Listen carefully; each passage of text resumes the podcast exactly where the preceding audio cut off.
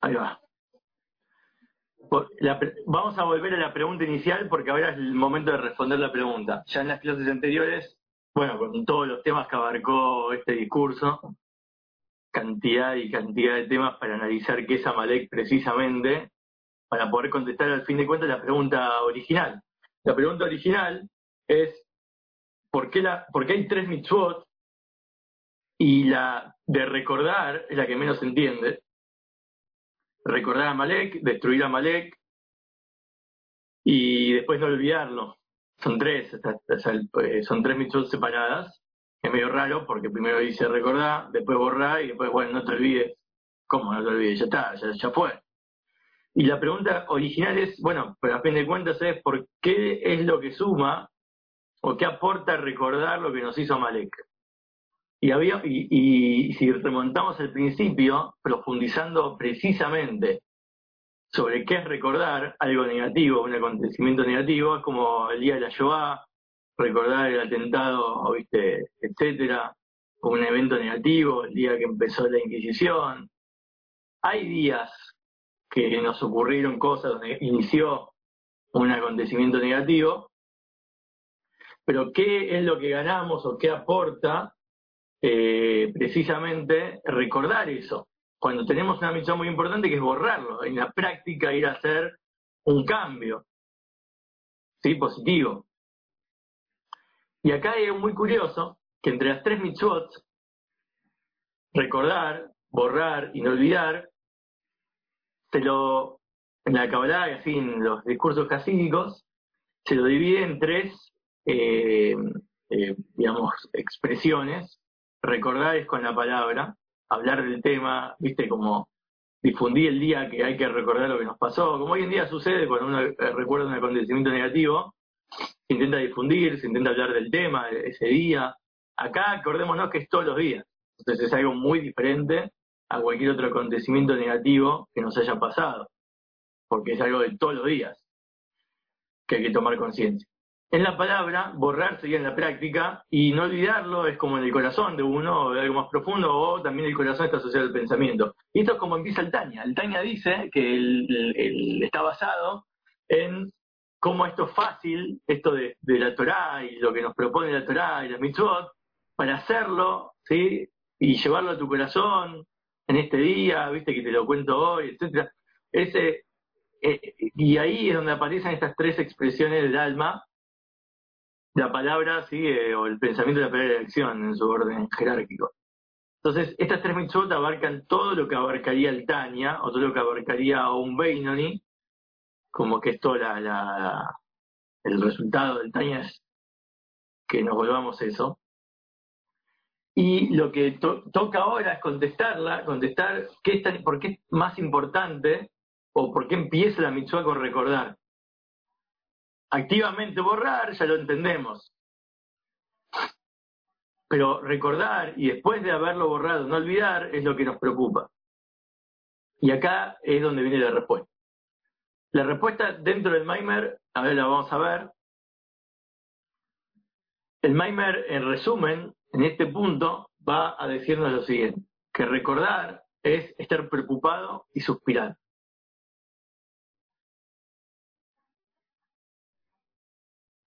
Entonces, dice, acá se entiende que es recordar lo que nos hizo Malek, que tiene que haber un recuerdo de Amalek que recordar es que a tus ojos esto, este mal, ¿sí? esté presente.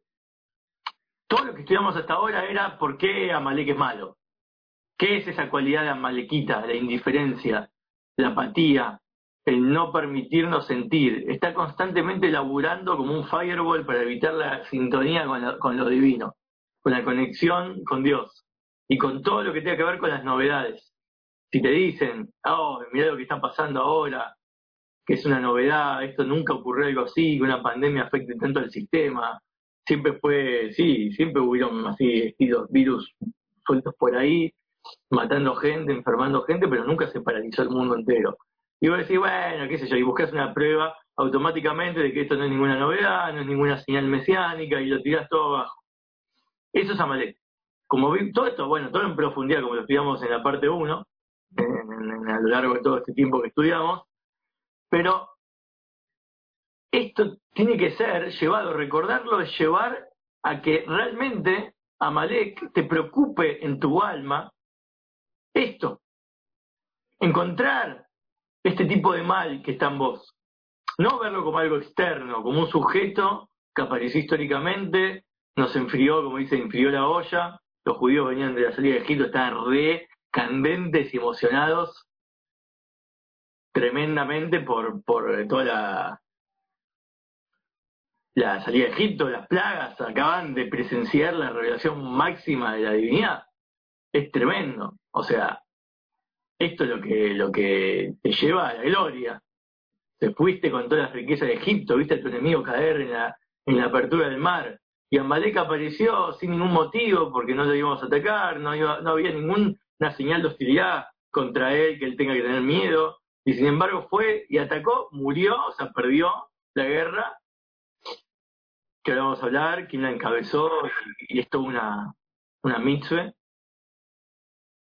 ir a destruirlo.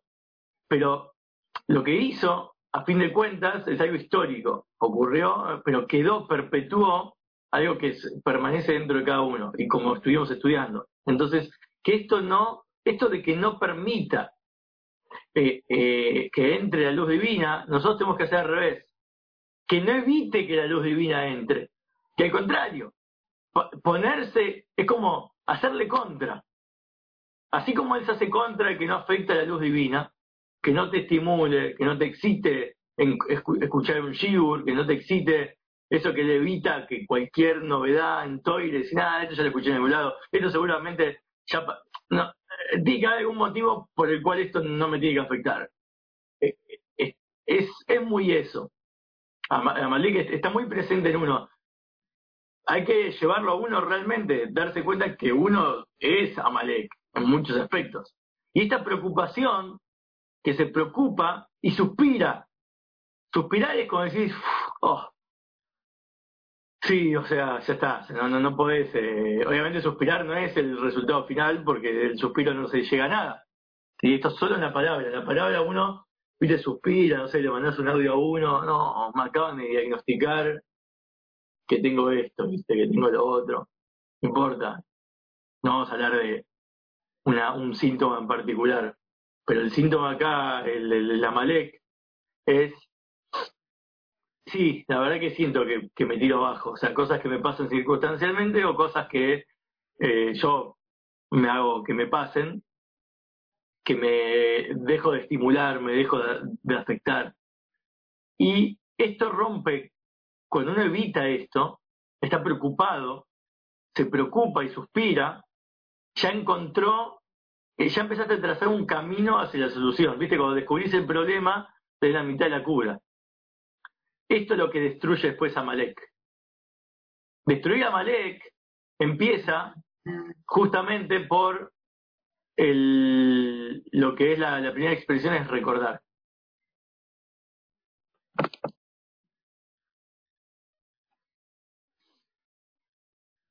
Entiende que la, lo contrario de la clipada Malek es la santidad, habíamos dicho, era Rabishon Bayohai, cuando era la referencia que teníamos era Rabishon Bayohai, que él, que él logró una anulación tan grande de transparencia que decía yo soy una señal por siempre. O a mí me podés seguir, es como que vos podés ver en él cuál es el camino. Ese bitul incondicional es un bitul, una anulación que está por encima del raciocinio.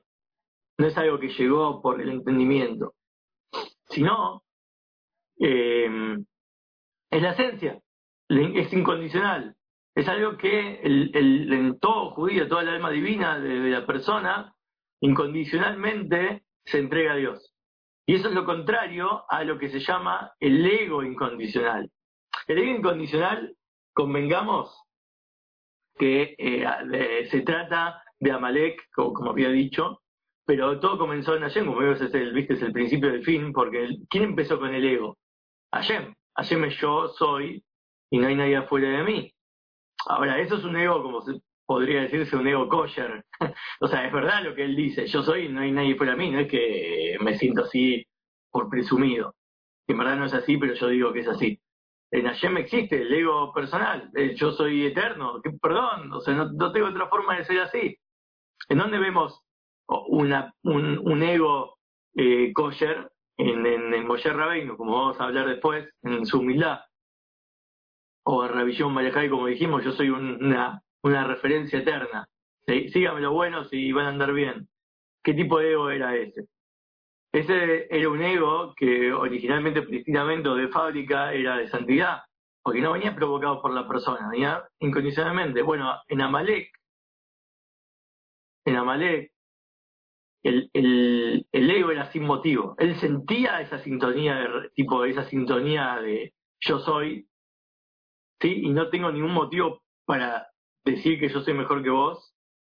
No tengo ningún motivo, no había justificativo pero eso lo llevaba al orgullo o a hacer cosas que en la práctica se veía como una altanería o un intento de, eh, de eso, de enfriar, de, apatizar, de ser indiferente.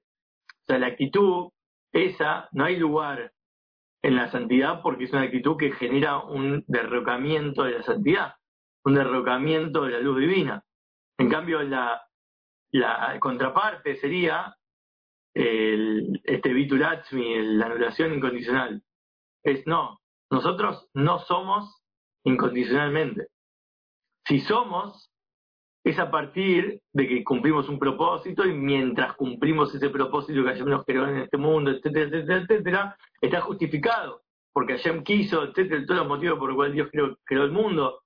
Pero en verdad nosotros no existimos de ninguna manera. O sea, no hay, no hay explicación para, para mm, aclarar o justificar nuestra no existencia.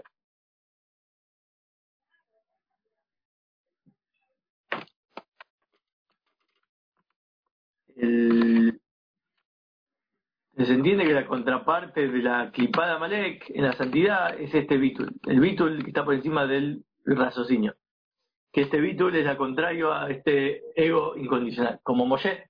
Moshe era una persona que estaba anulada por, así eh, incondicionalmente, en un estado de Bitul incondicional, como está escrito que Moshe era el más humilde entre las personas, y esa humildad no era una humildad como había, esto ya lo analizamos varias veces, pero eh, el motivo de la humildad de él, él pensaba él sabía que lo que los eh, sus aptitudes, sabía que sus aptitudes eran superiores al resto, entendía que él cumplía un rol y era un referente que otros no, no eran, no, no tenían esa oportunidad que él tuvo, eso de que Hashem de cara a cara y sin, sin que no importa si era de día o de noche, cuando él preguntaba algo le contestaba, etcétera, ese nivel de profecía que él tenía, la Torah en su, en su, en su la tenía en, su conciencia y todos le preguntaban a él, porque él sabía eso. Pero si otros otros tuvieran esas aptitudes que él tiene, seguro llegarían más alto. Eso es lo que él, eso es lo como se explica su humildad. En esto mismo, este es el motivo que, que, que lo hacía ser humilde. Humilde es, es verdad que yo tengo estas virtudes, pero por cuanto que mis virtudes no son porque yo soy así. O sea, mi, no es porque yo me lo gané o yo logré algo que hizo, hizo que yo tenga este, esta conexión con él. Esa fue una decisión de Hashem. Y si otro tuviese mis mismas virtudes, quizás seguro haría algo mejor que yo. Andás a ver. Porque lo que vos lo que vos sabés, lo que vos estás seguro en vos, lo que vos estás seguro en vos es que quizás me puedo equivocar. Quizás yo no lo estoy haciendo del todo bien. Pero por otro lado, reconoces que, bueno, por el momento a mí me asignó esta virtud y a otro no. Entonces Dios quiere que yo haga esto. Pero vos siempre estás en conciencia de que quizás lo que hago no sea suficiente y otro lo haga mejor. Entonces vos no vas a dejar de hacer lo que tenés que hacer, pero, eh, pero sabés que, que en cualquier otra persona podría hacerlo mejor. Este es el punto fino de lo que es la humildad es no perder de hacer lo que uno tiene que hacer, que a veces la falsa humildad es al revés. La falsa humildad era mmm, echar la cabeza así, viste, ya de entrada, mm, sin ningún motivo. Y es falso. De alguien te pregunta algo de y decís, no, no sé, preguntar es más importante que yo, que, que muchas en muchas comunidades eh, o muchos años de la, de la existencia judía se vio gente falsamente humilde. No, no, yo no, no, yo no, no soy quien para. Y eso es lo que dice el Tanya al principio, que viste que declara una especie de ostracismo y maldición a todo aquel que tapa su boca para evitar contestarle a alguien que le está preguntando, por favor, decime cómo en el Tanya me está contestando mis preguntas para el servicio a Dios. Dice, este libro tiene todas las respuestas, pero pues les pido por favor a los referentes que entienden el Tania, que entienden mi libro, que no se tapen su boca para decir eh, falsamente, ¿viste? para ser falsos humildes y decir que no saben, ¿viste? para que no crean que vos sabés, eso es cualquiera. Ahí donde tenés toda la clipe. Bueno, sin lugar a duda, él había llegado a estas virtudes y a estas capacidades muy elevadas, mucho más que otras personas. Esto Moisés Rabbeinu. Pero él eh, no se encontraba en la altanería por eso, no se encontraba en el orgullo, yo soy eso. Él se encontraba en un estado de humildad, en un estado de, él bajaba, rebajaba ese orgullo como podía, como por eso es que era humilde. Él trabajaba manualmente con ese orgullo. Entonces, principalmente, esto, eso es lo que significa bitul. Bitul es cuando vos tenés que anular algo. Viste un delete, delete, ¿sí? es este, una expresión está en arameo, de la Dalet, es la pobreza, la humildad. Es una, una expresión que después se lleva, acá la tenemos en la computadora. Borrar, pues no es borrar, es que algo que está acrecentándose, que está fermentando, sigue anularlo. Es una anulación, una subordinación de algo que es negativo, no de algo que es positivo. Y aquel que es esto, Bitul Betzem, em, recibe sobre él, que está lado de esta forma, recibe justamente los motivos por el cual él es lo que es, y eso lo lleva y lo que le causa su humildad. Si vos sabés, si vos, vos tomás conciencia de tus virtudes, te vas a dar cuenta de por qué, viste como el rico que Dios le da plata a alguien porque sabe confía en esa persona que él la va a saber distribuir entre la gente que lo necesita, entre las instituciones, etcétera. No es que te dio plata porque vos laburaste mucho y te lo mereces y quiere que seas rico. Es si te está prestando su dinero, su riqueza, Dios a vos, es porque confía que vos tenés la capacidad y otros no. Como la expresión, Dios le da pan al que no tiene dientes. Bueno, en verdad es Dios le da pan al que sí tiene dientes. El tema es que mucha, la, ley de Murphy es que cuando Dios le da pan a alguien, justo esa persona sí no entendió que él tenía que ir al dentista a, hacerse una dentadura con toda esa plata que ganó para poder comer. No, la persona se quedó sin dientes y no pudo comer y tiró el pan a la basura. La gente, eh, sí, tengo plata y pensé que era por mí, me hizo sentir que soy importante, me hizo sentir que me la merezco y entonces la gasto en lo que yo quiero. Es el error común los regalos que recibimos, las virtudes que recibimos, son porque entonces está confiando Dios que vos, vos, vos sos el, idóneo para utilizar ese superpoder, ¿viste? Todo aquel que tiene un poder que conlleva una gran responsabilidad, como el hombre araña, bueno, es el consejo ese que quedó perpetuo en el, cine. Es así. Es tipo, si vos tenés un, un tipo de don, está claro que no es para vos. Está claro que es para hacer algo es para tomarlo, es que sos responsable de ese don, lo tenés que cuidar. Como la tierra de Israel, cuando dice que Dios le da la tierra y le empieza a decir, che, ojo, eh, que la tierra esa te vomita si vos no haces esto, si vos no haces lo otro. Esta tierra no tolera que no des el maizer, no tolera que vos no hagas yemitá. Hay un montón de cosas que no tolera. Y la gente dice, ah, ya está, me voy a la tierra, lo que quiero, me construyo un Tel Aviv con discoteca y, y, expreso, me, expreso mi ser como, libremente como se me da la gana. No, es una tierra que tiene un código, que tiene un lenguaje. Y vos, si no te volvés ese lenguaje, te expulsa, por más que vos te quedes viviendo ahí. Pero ya no sentís mala santidad, sentís que no, que sos como cualquier otro país, empezás a pensar en cualquiera. Sos uno más del montón, uno más de todo el mundo, no cambia nada en estar viviendo ahí o fuera. en ese, en ese aspecto. Bueno, lo mismo acá con respecto a la humildad. La humildad o el bitul este se logra, es la, representación justamente de que todas tus facultades y dones eh, eh, eh, tomaste conciencia de sus motivos, el motivo por el cual los tenés, y por ende efectivizó el efecto correcto. Por eso, tiene que haber una guerra contra Malek a través de Moshe. Fue la primera guerra, la que le, encomienda a Shem es a Moshe elegí, le dice para nosotros, hombres de Moishe. Se llama hombres de Moishe. ¿Por qué hombres de Moishe? Personas que son Moishe. a los Moishe, sí, todos somos Moishe, todos los judíos. Es decir, por cuanto, eh, todo, este nivel es el que yo quiero que salga a la guerra. No importa qué persona es, pero mientras tenga este nivel, el nivel de Moishe, el del Bitulatzmi, el de la anulación incondicional, que en su fuerza tiene la capacidad de hacerle frente a, esta caladurez, incondicional de Amalek y romperla, para que la pueda romper. Este bitul que, que uno tiene que hacer en uno mismo es a través de preocuparse y suspirar, preocuparse y suspirar del mal. A través de eso rompes el mal. Si vos no te das cuenta, si vos no reconoces este mal en vos, si vos no te, no, si vos sos tolerante al mal, es como decir, si vos sos tolerante a esta situación, ah, sí, no, bueno, ya está, estamos en cuarentena, hay que quedarse acá, es lo que nos pidió, de esta forma hacemos el bien, esta forma que Dios quiere que nos conduzcamos, pero uno tiene que estar molesto, uno tiene que estar no preocupado de miedo, no preocupado de uh, cómo voy a hacer en mi vida si todo sigue así. No, eso no, esos clipes, esos, eso es falso porque es en contra del bitajón, en contra de la confianza de Dios, etcétera, pero sí estar preocupado de manera de que, bueno, cómo esto, cómo, cómo salimos de acá de manera súper positiva, no de manera que volvamos a antes. Eso, estar preocupado, suspirar y decir, bueno, che, se nos dio una oportunidad para hacer algo. Ya está, preocupémonos.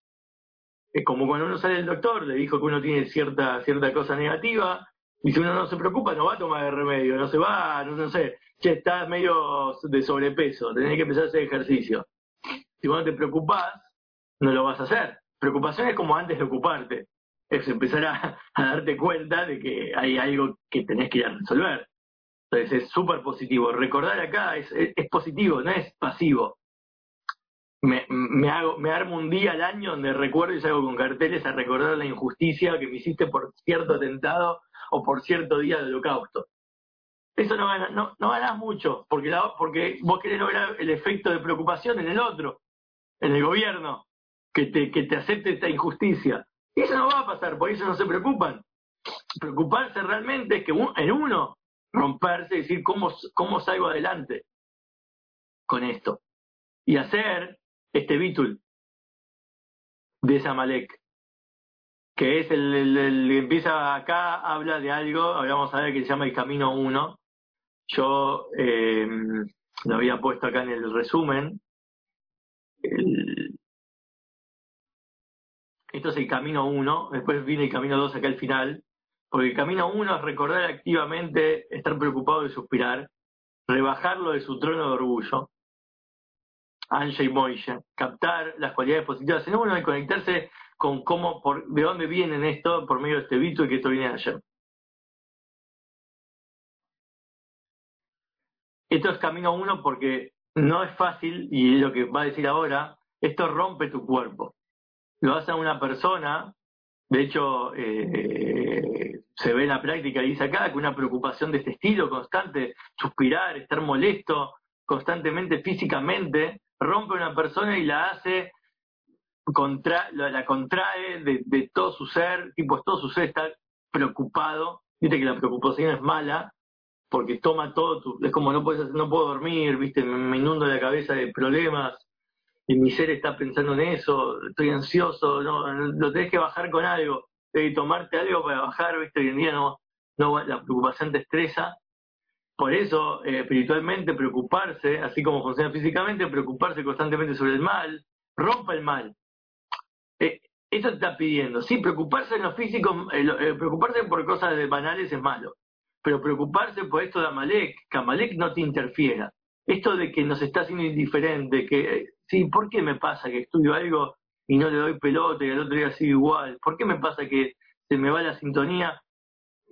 Y, soy como muy, muy frío y tiro abajo todo, soy muy contra, contrera, no me afecta nada, me muestran una novedad, me quieren abrir los ojos y no me importa, no me excito, no me estimulo.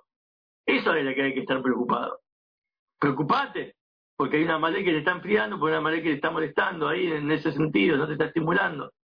Y volverte un tipo de, de anulado, un subordinado incondicional. Volverlo esto como una naturaleza, que esto tiene que recordar, por eso todos los días hay que recordar, porque si vos no lo recordás todos los días, es como si vos no haces ejercicio constante, es como que se pierde, todo lo que avanzas que te son, sí, das un paso para adelante y, tres pasos para atrás, en ese aspecto. Acá recordarlo es constante, es decir, que el mal en tus ojos esté eh, preocupándote del de Amalek, que esto es el de Amalek únicamente. No que, uy, no, esto me enojo constantemente, me pongo nervioso, no las midots, no las cualidades que habíamos hablado las naciones. Esto es cómo romper a Malek, cómo romperlo, es, es, algo diario. Lo otro, quizás una temporada, como ahora Sefirata Omer, te dedicas estas, estas eh, semanas a, que, hay entre Pesach y Shabbat a cambiar tus cualidades, bueno, es un trabajo espiritual, un trabajo emocional que se puede lograr, pero no es algo constante todos los días. Por eso es que esto sí, esto porque Amalek está trabajando todos los días para enfriarte. Así que vos te levantás a la mañana y no te das cuenta de lo maravilloso que es el día, de que estás vivo, viste el Modaní, esto que reconoces que ayer te dio la vida. ¿Quién se da cuenta de eso? Decís Modaní así nomás, viste, mirando el celular, qué sé yo. Eh, bueno, eso es que en cada uno empieza la mañana o empiezan, eh, te sigue todo el día, pero por eso, cuando esto te afecta, el mal a tus ojos está verdaderamente afectándote y preocupándote, el consejo para lograr que esto te afecte y te preocupe es, como dice sobre la madera, como la madera si no prende, el leño, la leña no prende, entonces golpeala, machacala, hacerla, despedazarla en trozos más pequeños para que prenda. ¿Y de qué manera eso se expresa? Como dijimos antes, eh, ¿en dónde está expresado recordar? En la boca el destruir en la acción y el, y el después no olvidar en el corazón. De acá es en la boca, es gritarle, con voz fuerte, ¿sí? Con voz, gritar hace mal. Gritar como hacen en otras comunidades eh, que gritan mal al bosque y gritan. Gritar, padre, viste, gritaste a Malek, no lo soporto, basta. Almoza, y como decía, ¿hasta cuándo? Es un grito. Como había uno en Seven Seventy que gritaba fuerte el atmosa y hasta cuándo, te aturdía, tipo aparecía así, te gritaba, era zarpado. Porque el grito ese este, tiene un aspecto en santidad, es el gritar, basta, cuando algo está, algo, hay mucho ruido, algo que está molestando, es basta, no hay con quién hablar ahí, hay que gritar. Como dice que esto, este, esto en la práctica es, eh, anula completamente el mal de Amalek, porque si Amalek es como un perro, que, el camino del perro es agarrarlo con la correa, ¿sí? si vos que no querés que se escape o está siendo demasiado rebelde qué sé yo, lo tenés que domar con la correa. La correa se usa para el entrenamiento, para entrenarlo. Después lo soltás, porque ya confías en él. Y el perro después mira para atrás, ¿viste? a veces necesita morder la correa y correr delante del dueño, pero siempre va a mirar atrás que el dueño lo esté siguiendo. Es una buena señal. Pero la correa es lo que lo domó es, es este, este grito, porque una persona que es que tiene chutzpe, que tiene eh, caradurez, y como dice, se enfrenta en un momento que se enfrenta a alguien que es más grande que él, como dijimos la otra vez, que, que entra a una reunión de sabios y esa persona no tiene nada que decir, pero sin embargo por cada duda va y rompe con la reunión y, y, y, se, y se mete, ¿cómo lo bajas a un tipo así? Explicándole que lo que él dice, que él no tiene conocimientos, que no es nadie, no, porque él igual es caradura, a él no le importa quién es él.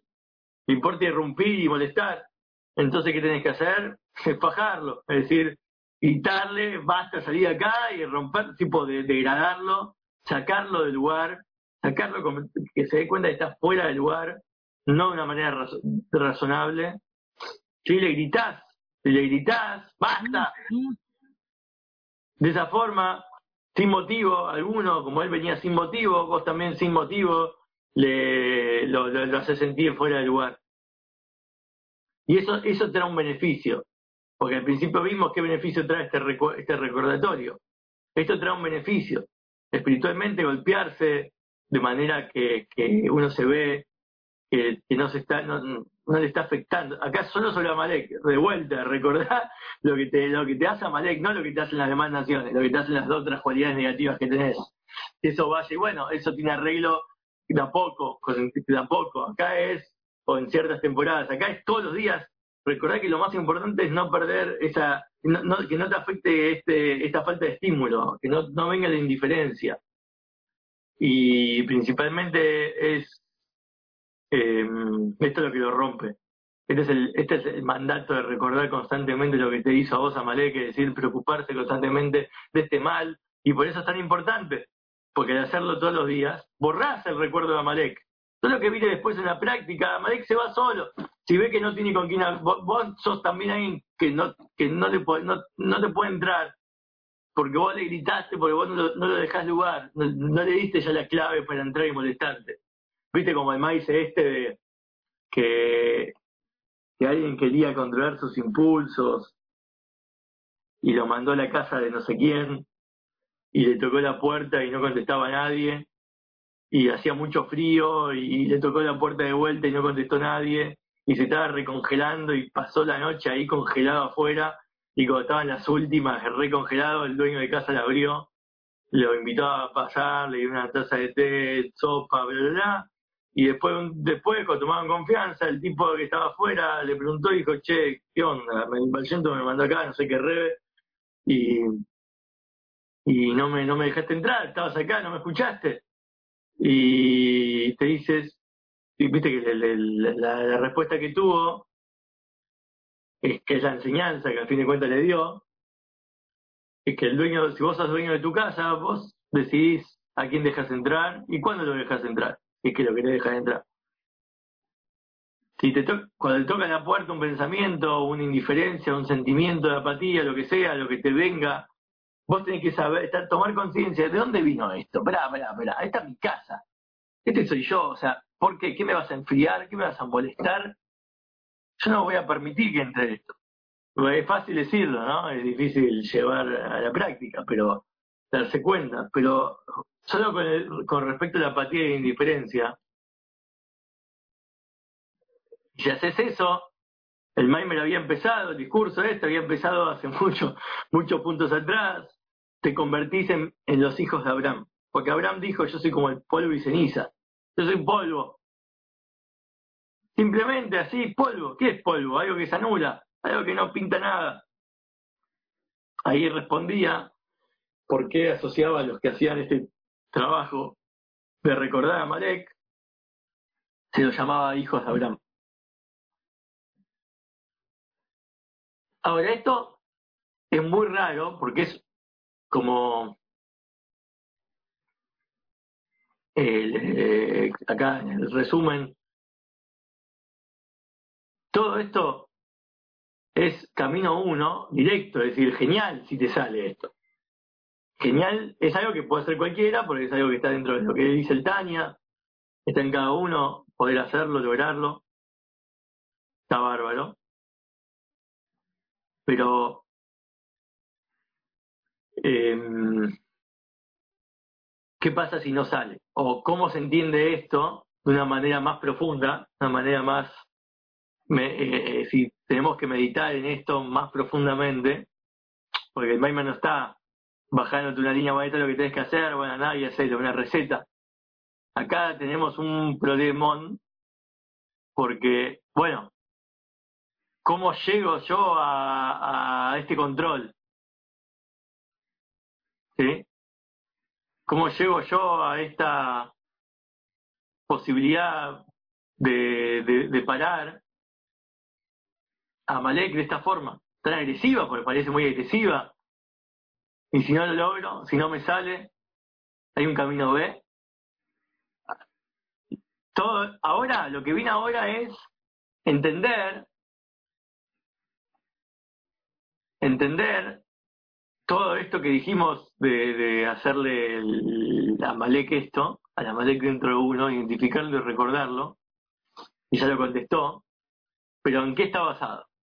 ¿De dónde viene raíz? ¿Cómo logramos sintonizarnos con esto también de manera intelectual? Por eso dice, para entender todo esto hay que anticipar primero cómo los patriarcas vivían la, la Torah.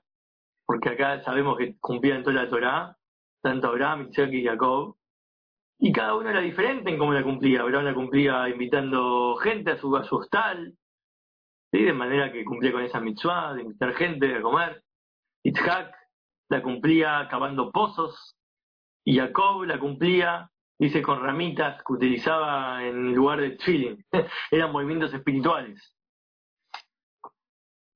Si es así, si ellos ya cumplen la Torah, ¿qué novedad trae la Torah?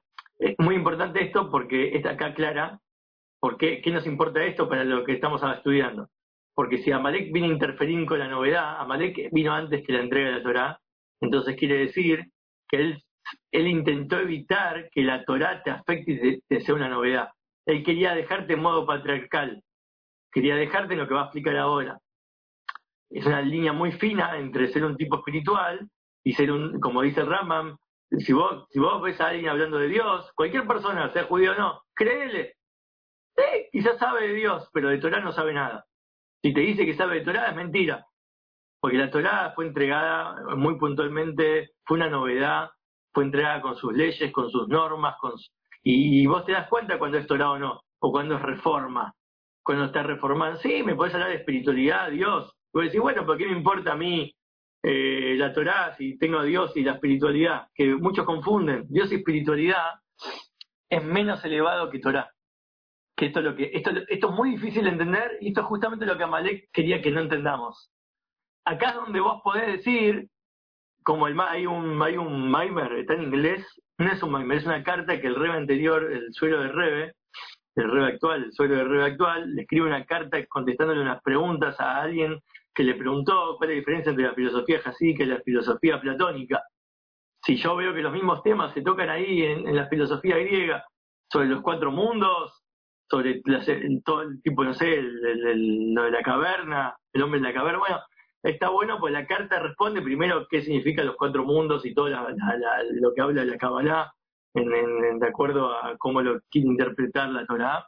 Y después te dice, bueno, y con respecto a la segunda pregunta de cuál es la diferencia entre esto y la platónico, bueno, alguien que está en la filosofía platónica o cualquier otra persona que no es jasídica, estudia todo eso y después va a estudiar otra cosa. Termina, cierra el libro, ya está, Viste como Truman Show termina, estaba años viviendo la vida de Truman y los tipos que veían los televidentes ni se vieron estimulados, ni se vieron afectados por todo el drama. Pensaban que era una novela, ya está, y no me importó. Terminó, Truman se fue, cortaron la transmisión y ahora vamos a ver qué otra cosa hay en la tele. Eso es lo que hace un griego. ¿Qué hace un jasídico? Termina de estudiar un discurso jasídico, termina de estudiar algo de Torah se ajusta el cinturón o el garte, como se dice, el que para hacer tefilá, y hace tefilá. Es muy sutil, esto es, esto es un fabrengue, que está con el Jaime, qué sé yo, es fabuloso.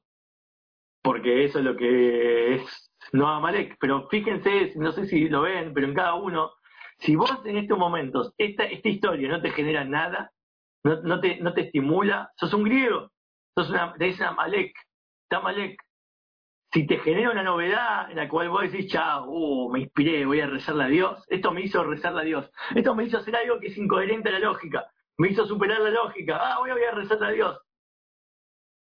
Dejó de ser intelectual, pasó a ser divino, pasó a ser Matán Torah, la entrega de la Torah. Esto, ¿qué es la, esta pregunta? Es fascinante. ¿Cuál es la novedad de la entrega de la Torah? El propio Rebe te hace la pregunta. ¿Por qué? Porque quiere que vos identifiques a la Malek el Amalek te pregunta, ¿y qué, me importa a mí la entrega de la Torah? Si te tengo a Abraham, Isaac y Jacob, yo vengo de los patriarcas. Todas las naciones vinieron de los patriarcas. Él vino de los patriarcas, es decir, él es uno de los derivados de alguno de los patriarcas. Entonces, ¿qué me cambia? ¿Cuál es el ruido? ¿Por qué yo me tengo que ver afectado por esto? Viste, cuando decís, ¿qué es ese cacerolazo que está afuera en la, puerta? A, no sé qué hora suena el cacerolazo como muchos preguntan, viste, re desubicado, no, no leen los diarios, nada, decís, ¿qué es ese ruido? ¿Qué me cambia? Bueno, así es lo que siente el presidente. Escucha el ruido, no le importa un pepino. Porque no toca su bolsillo, no toca su posición. Ahora, si, si le tirás granadas en la casa y, y secuestras a sus hijos y haces cosas más violentas, ahí sí se va a dar cuenta. Como siempre se dice la expresión, el día que se enferme de coronavirus, quizás el, uno de los, de los, de los Dios libres de, lo, de, lo, la casa presidencial, ahí se va a dar cuenta de la gravedad. No digo coronavirus, digo cualquier cosa. El día que le falte plata, el día que le pase algo, se van a dar cuenta de la inseguridad que hay en el país. Ojo, ojo con el ciberpatrullaje. No, no, olvídate. Basta de conspiraciones. La conspiración es propio de Amalek. Porque no, es no ver la parte positiva y, y, y, candente de todo esto. Pero bueno, no vamos a hablar de, de, de eso porque no, no hay que darle lugar. Pero justamente ¿por qué los patriarcas, eh, eh, primero pregunta, ¿qué, ¿qué, cambiaba si un patriarca hacía de una forma y, otro de otra? ¿Por qué, a diferencia de la Torah, los patriarcas eran cada uno hacía otra cosa? Pero en la Torah todos hacemos lo mismo. Hoy en día todos se ponen feeling, todos se ponen tzitzis, lo que sea, bueno, aprenden la vida de Shabbat, quien sea. Todos hacemos dentro, todos tenemos la obligación de hacer lo mismo. No importa el sentimiento. El sentimiento subjetivo. Lo importante es lo que haces en la práctica. Eso es lo que es la Torah, la novedad. Y si, eh, en raíz, la diferencia, es sabido que los patriarcas eran Hagat. Hagat es Gese y diferente. ¿Y qué? ¿Ahora no hay diferentes almas? Dice que en raíz hay 600.000 almas, ¿sí? de las que cada una está dividida en las seis midot supremas, o sea, hay eh, 100.000 almas por cada una de las cualidades y obviamente hoy en día hay más, porque originalmente de Egipto salieron 600.000, ¿sí? adultos de más de 20 años, menores de 60, como hoy en día, menores de la edad de riesgo, mayores de 20, 20 y menores de la edad de riesgo. Así era la contabilidad de las almas que salieron de Egipto, por más que salieron millones, y todas las demás eran derivados. Si hoy en día hay millones es porque todas vienen de estas 600.000, y las 600.000, cada una se divide entre 100.000 por cualidad. 100.000 hay por cada, por cada cualidad emocional. Como Yamai e Hilel, cada uno venía, esa, esa, esos sabios son los promotores, o por decirlo así, las, las bases fundamentales generacionales de Gesed y Geburá. Después vino, vino, la casa de cada uno, o sea, sus alumnos. Desde ahí se dispersaron los, los, todos los que son los, los de Hasadim o los Hasidim y los, los, rigurosos, los que siguen más estricto y más eh, de manera más temerosa y disciplinada. Y sin embargo, todos son iguales en lo que es la práctica. Por más que emocionalmente en atributo vos te pega mal a la derecha, otro te pega mal a la izquierda, pero en la práctica todos tienen que hacer lo mismo. Eso es lo que cambia entre después de Torah y antes de Torah el concepto de esto de cumplir Torah de los patriarcas era imposible que lo lleven a la práctica en la, parte física. ¿Cómo cumplían? ¿Sí? Eh, si en el feeling, en el pergamino, se menciona la salida de Egipto, ahí el servicio era espiritual. No podían cumplir con, verdaderamente con el tefilín, porque el implica la salida de Egipto. Entonces, que era un servicio espiritual, es decir, Ratzó y Yob. Este concepto es para hacer toda una clase entera de razó, anhelar, ir hacia arriba y yo volver, que viene también la palabra de Yubá viene de ahí, bajar, subir y bajar, anhelar y asentarse, inspirarse y bajarlo. Son dos tendencias que abarcan a todas las mitzvot por igual. Esto de ir, viajar, entregar tu vida y por otro lado bajarlo a tierra, es algo que en todas las mitzvot, en la práctica, está imbuido este concepto. El servicio de los patriarcas, ellos se conectaban con las mitzvot, no haciéndola en la práctica como es el formato, sino porque se conectaban con esto, algo que los inspiraba a elevarse y lo, y lo, tenían que canalizar, lo tenían que bajar a tierra.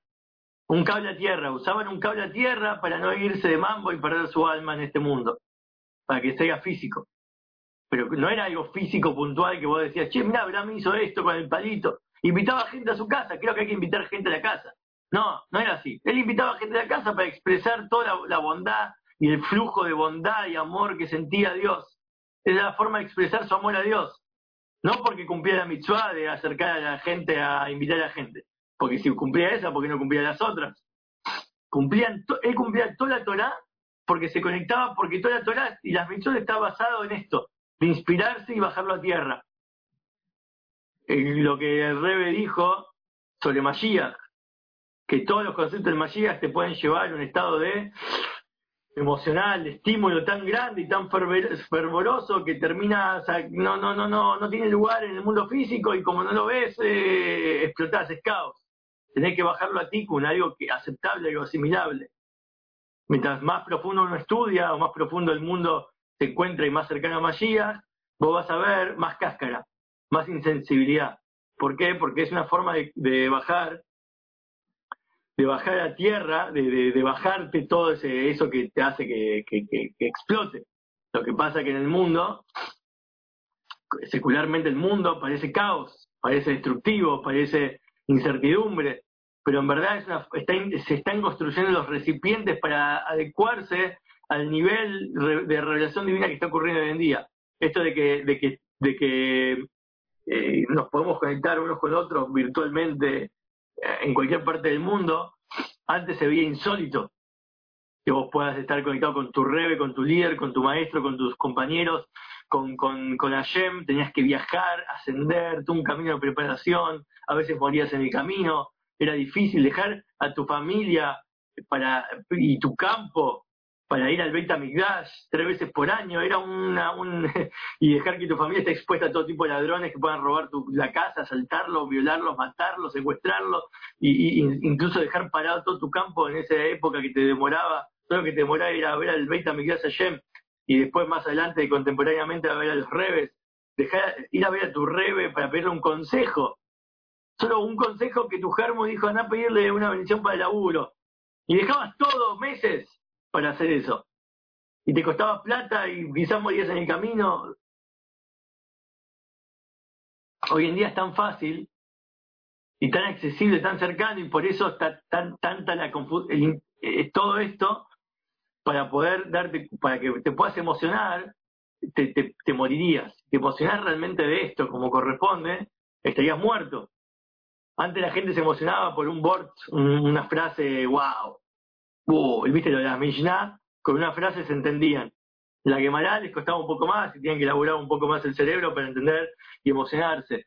Y, hoy en día es como que no te emociona nada, mirás una serie, vas a otra, vas a otra, vas a otra, vas a otra. Te emociona, pero prematuramente, precozmente, y después se te olvida. Esto es parte de, la revelación divina. Es como una ayuda que nos están dando, porque si no estaríamos, explotaríamos. Pero por otro lado, no tienes que dejar que te vuelvas indiferente. Viste, solo le pido a Dios que Galut no, no me sea indiferente. Como la, la, canción que cantamos. Estos se conectaban con Ratsoy Show, por cuanto que ellos llegaban al, al genérico, a la expresión genérica de las mitzvot, entonces por eso estaban conectadas con las mitzvot, pero no que hacían las mitzvot en la práctica. Como he sabido que las mitzvot son esto, Ratsoy Show, y en esto hay muchas diferencias de niveles. Cada mitzvah tiene su tipo de Ratzoi Show diferente. ¿Qué tipo de, qué, cómo te inspira y cómo te eleva? ¿Y qué, por, qué se usa el trog, el lulav, tefilín, shofar, distintos elementos, y no se usa uno solo para conectarse con Dios? Porque cada flujo de energía necesita otro tipo de cable a tierra. Y por eso cuando llega el Shabbat, decía Rosh no se toca el shofar, si ese no, no se pone el tefilín, en las fiestas tampoco, porque el tefilín logra un cierto flujo y canalizado, pero en las otras, las fiestas y el Shabbat eh, superior, entonces no necesitas, no, no, no, necesitas ese tipo de cableado, necesitas uno más fuerte, tipo onda, mm, ¿sí? como Fibertel, de, diferentes eh, fibra óptica, o si es satelital, o si es por onda telefónica, son distintos cableados. Esas son las mitzvot en la práctica. Por eso hay mucha diferencia entre cada mitzvah y mitzvah, qué tipo de ratzoi show eh, se va a expresar. Esa es la cabana de cada mitzvah, es diferente. Cómo se, cómo, cómo se construye un, y los recipientes se construyen de acuerdo a la diferencia de las luces. Esta mitzvah depende de cierta letra del nombre de Hashem y otra mitzvah depende de otra letra. Así también las diferencias, eh, el tipo de servicio a Dios de cada mitzvah que implica, ¿sí? Te filme, servir con el corazón y la mente, Hashem, Eletrog, ¿sí? es que no que tu pierna no tropiece, no lleve al orgullo.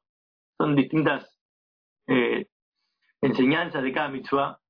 Y eso es lo principal del servicio de la mitzvah de los patriarcas, era conectarse con, la, con el rotzó y show, con el servicio espiritual de esa mitzvah. Y no con la mitzvah en la práctica.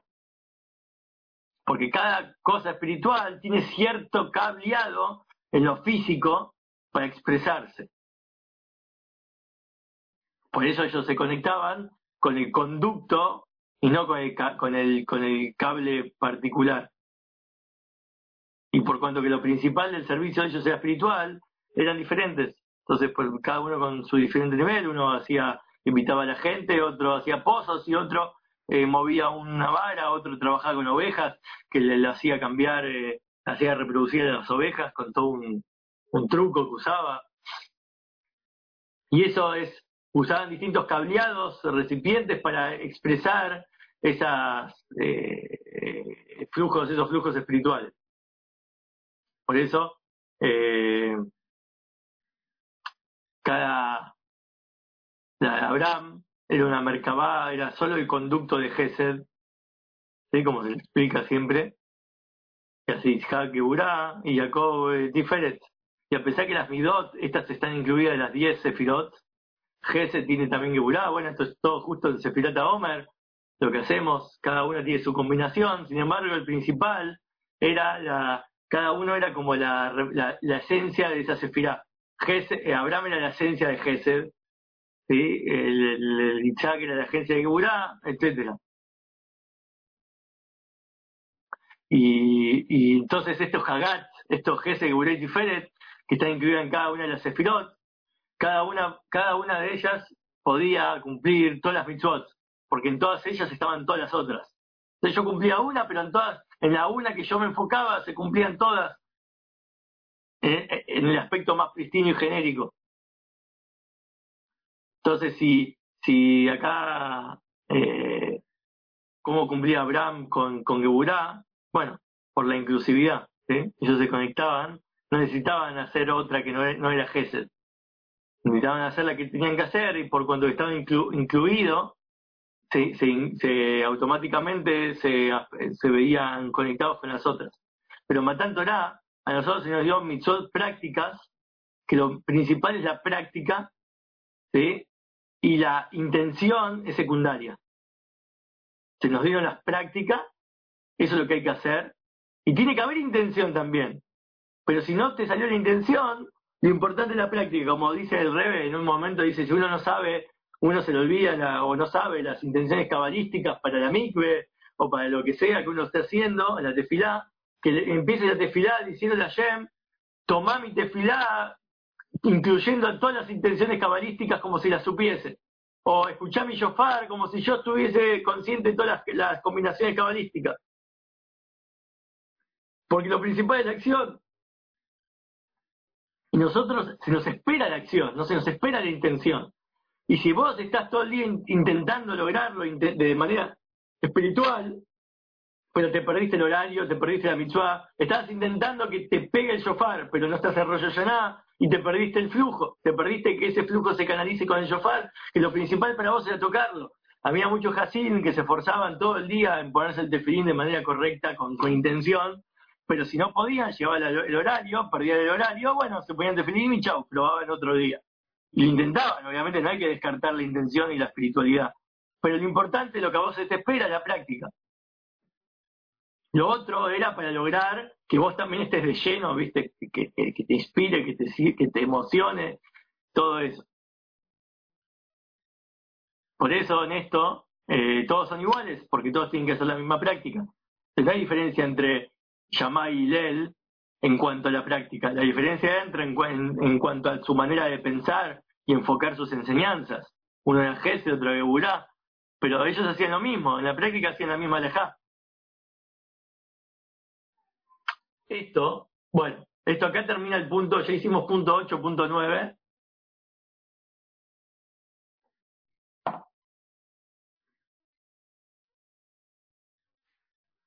Eh,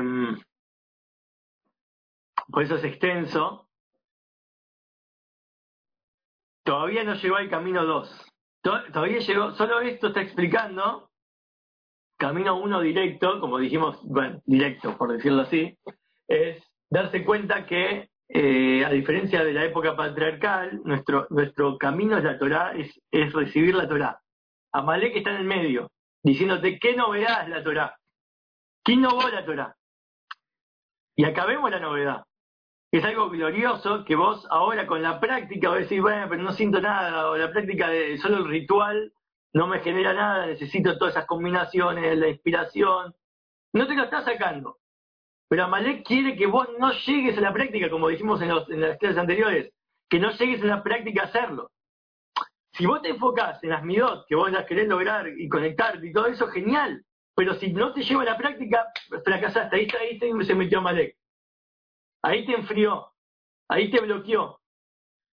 Por eso, eh, quizás, mirá, de hecho, eh, hoy en día, sé, esto es algo mío, tipo es una receta mía, pero vos decís, bueno, viste, antes de rezar quiero estudiar, porque si no no siento nada, o antes de la mitzvah quiero hacer algo.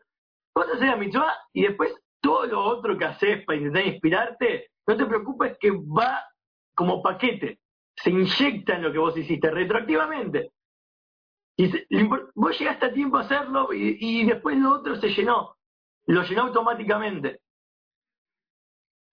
Están las dos cosas, pero lo importante acá es darse cuenta de lo que, que, que Amalek no te saque la práctica. Por eso, si te, algo te está molestando, impidiendo la práctica, dice, gritale, machacalo, eso no sirve.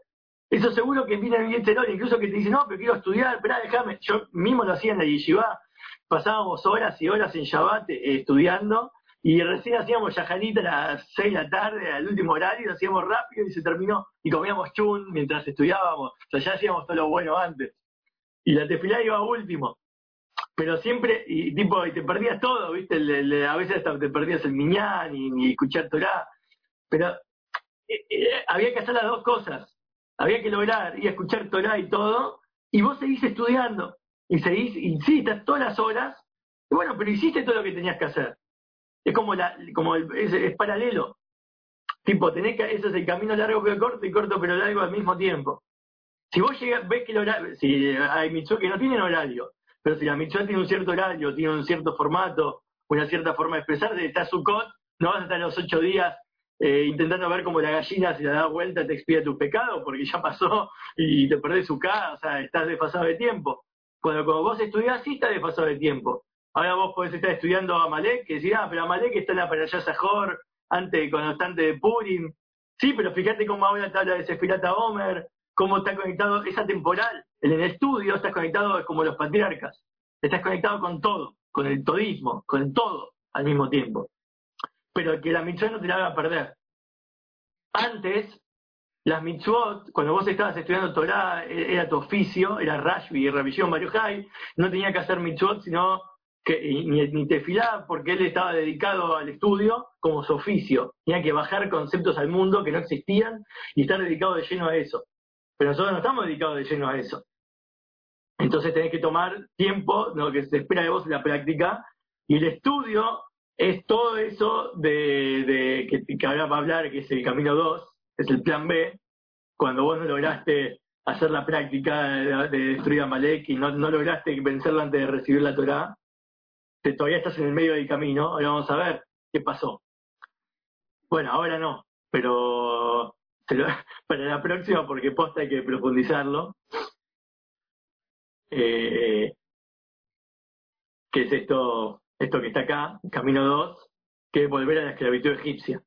Ahí había visto al principio que Sibón, que, que había mencionado que que, que ustedes se ocupen de refinarse, de prepararse para la salida de Egipto. Pero si ya había salida de Egipto, ya los judíos habían salido históricamente, Amalek estaba entre la salida de Egipto y el Matantorá. ¿Por qué volver a, ¿por qué volver a, Egipto? Hay un volver a Egipto, que es esto que está acá, en dos palabras. El, volver a, es, lo que es el Talmud y la Lajá, que eso vino después del becerro de oro. La entrega de Torá, propiamente dicho, era los cinco libros de Moisés y Yoshua. Eso está incluido sin el pecado, sin el pecado del becerro de oro. Eso es camino directo. Pero el camino que, nosotros en lo que nos encontramos es como un volver a, Egipto espiritual. tener que, que, que esforzarnos demasiado en el estudio de Torah. Eso lo vamos a ver en profundidad después, pero es para que tengan una idea de que hay camino 2 y después hay camino 3 para destruir definitivamente a Malek.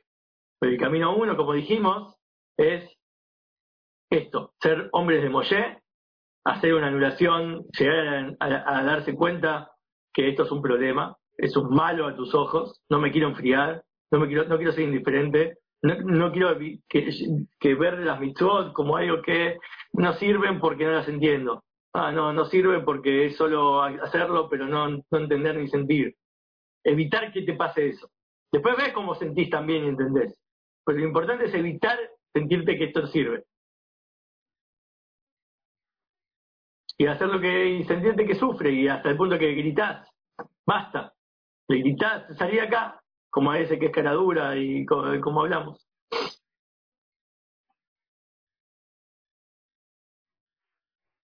Bueno, el próximo paso va a ser eh, ver cómo sigue el, el Maimer, cómo lo sigue analizando, eh, de acuerdo al paso 2 y paso 3.